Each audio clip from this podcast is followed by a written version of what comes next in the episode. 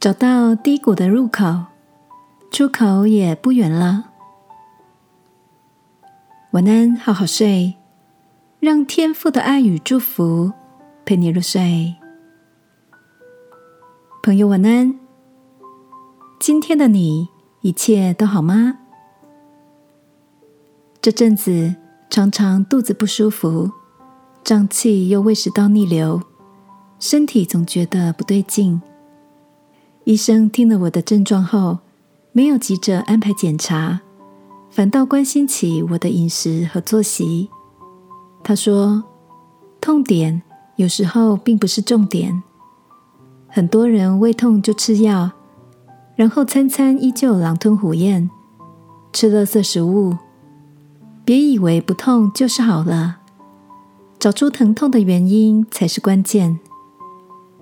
我在心里愣了一下，像是被看出自己常常错把痛点当重点，总是急着想止痛，却很少思考找出引发疼痛的缘由。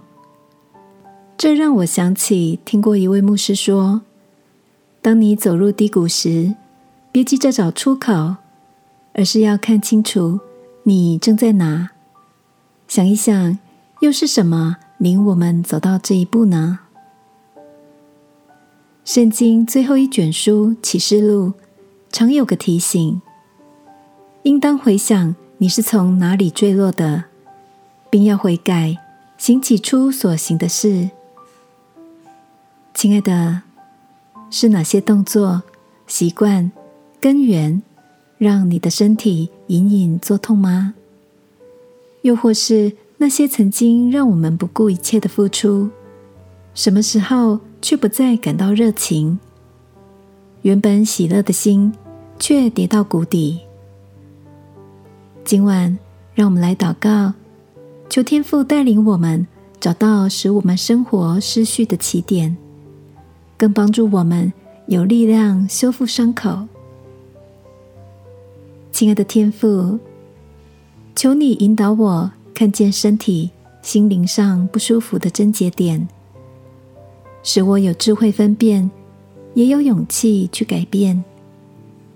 祷告，奉耶稣基督的名，阿门。晚安，好好睡。祝福你找回失去的色彩。耶稣爱你。我也爱你。